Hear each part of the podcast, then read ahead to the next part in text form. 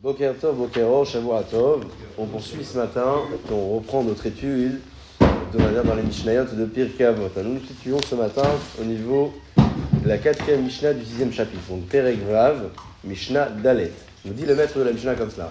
Kachidarka Shel Torah, voici le chemin où toi t'emprunter, celui qui pratique la Torah. Pas de la tochel, du pain dans du sel tu mangeras. On développera juste après. Hein. Bamsora tishte, de l'eau en mesure tu, euh, tu consommeras. Et sur la terre tu dormiras. Tirchie, une vie de d'oppression. Tsar, c'est même euh, de, de la, pas de la déception, mais de la souffrance. Au Torah ta'amel, et comme cela, tu te, tu t'investiras dans l'étude de la Torah. Et si tu suis ce chemin, dit David Amelech à propos, donc euh, dans Télim, Ashrecha heureux tu seras et bon sera pour toi. Ashrecha baolamazé, le Ashrecha, il fait référence à la sérénité que tu auras dans le monde ici-bas. Et tovlach est le bon qui sera pour toi. Hein. donc la conclusion du verset fait référence à l'Arlamabat. De quoi parle-t-on ici? Il dit le commentaire du Yachin comme cela.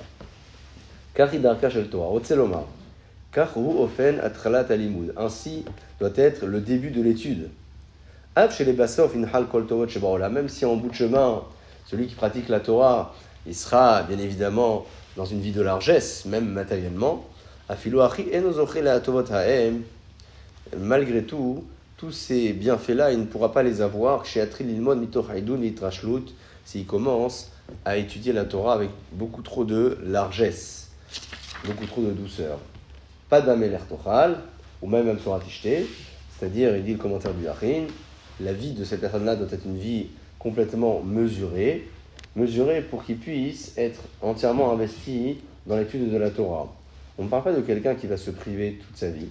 On parle de quelqu'un hein, qui dit, selon le Ramban, même s'il n'a pas de quoi se nourrir convenablement, malgré tout, il ne faut pas qu'il fasse dépendre euh, son mode de vie donc très restreint de l'étude de la Torah. Il faut qu'il continue à se préoccuper de la Torah. Alors comment aujourd'hui traduire cette Mishnah dans les faits? On le voit, c'est davantage visible dans les grandes des générations actuelles ou précédentes. La vie qu'ils mettent, une vie qui est euh, la vie du strict minimum. Strict minimum tant dans leur façon de consommer, de manger, de boire, de dormir, d'avoir des plaisirs. Alors eux, c'est toute leur vie qui est comme ça. ici, le maître de la Mishnah ne nous dit pas de vivre toute la vie dans ces conditions. Il dit que quelqu'un qui commence à s'investir dans la Torah, il ne peut pas s'investir euh, au bord d'une plage, assis sur un transat, au soleil, avec la citronnade à côté. Ça, c'est un plaisir qui est euh, un plaisir réservé pour d'autres moments. Lorsqu'on est dans l'étude de la Torah, ça veut dire qu'on arrête de manger, on arrête de boire. Il ne faut pas que l'étude de la Torah soit liée à un plaisir. C'est ça qu'on veut dire. On peut avoir un plaisir, un plaisir extérieur, on peut avoir des plaisirs extérieurs. Il faut qu'au moment de s'investir dans l'étude de la Torah, on le fasse dans des conditions au strict minimum pour ne pas justement perdre cette concentration euh, extraordinaire que la Torah nous demande d'avoir pour l'acquérir en la dispensant dans euh, tous les plaisirs à côté. Et c'est vrai que naturellement, lorsqu'on est investi dans des grands plaisirs de la vie, on a peut-être du mal à s'investir dans la Torah. Je parle au même moment. C'est difficile. Je prends l'exemple de celui qui était assis sur le transat euh, au bord d'une plage. Il a certainement moins étudié que s'il est dans un lieu le plus simple qui puisse exister à côté d'un livre de Torah, assis sur un banc au Beta Knesset, Beta Midrash, à la maison, vraiment dans les conditions les plus simples, parce que dans un côté, il aura investi toute son énergie dans les plaisirs qu'il est en train d'avoir, et dans l'autre côté, il n'a il n'a rien autour. Il est complètement concentré avec ça, avec son étude de la Torah. Voilà comment peut-être traduire la Mishnah ici. Et la promesse est faite, c'est que celui qui considère que la Torah doit être étudié avec une concentration ultime, sans aucun plaisir autour, au moment en tout cas où on l'étudie, c'est quelqu'un qui finira par avoir une vie de largesse.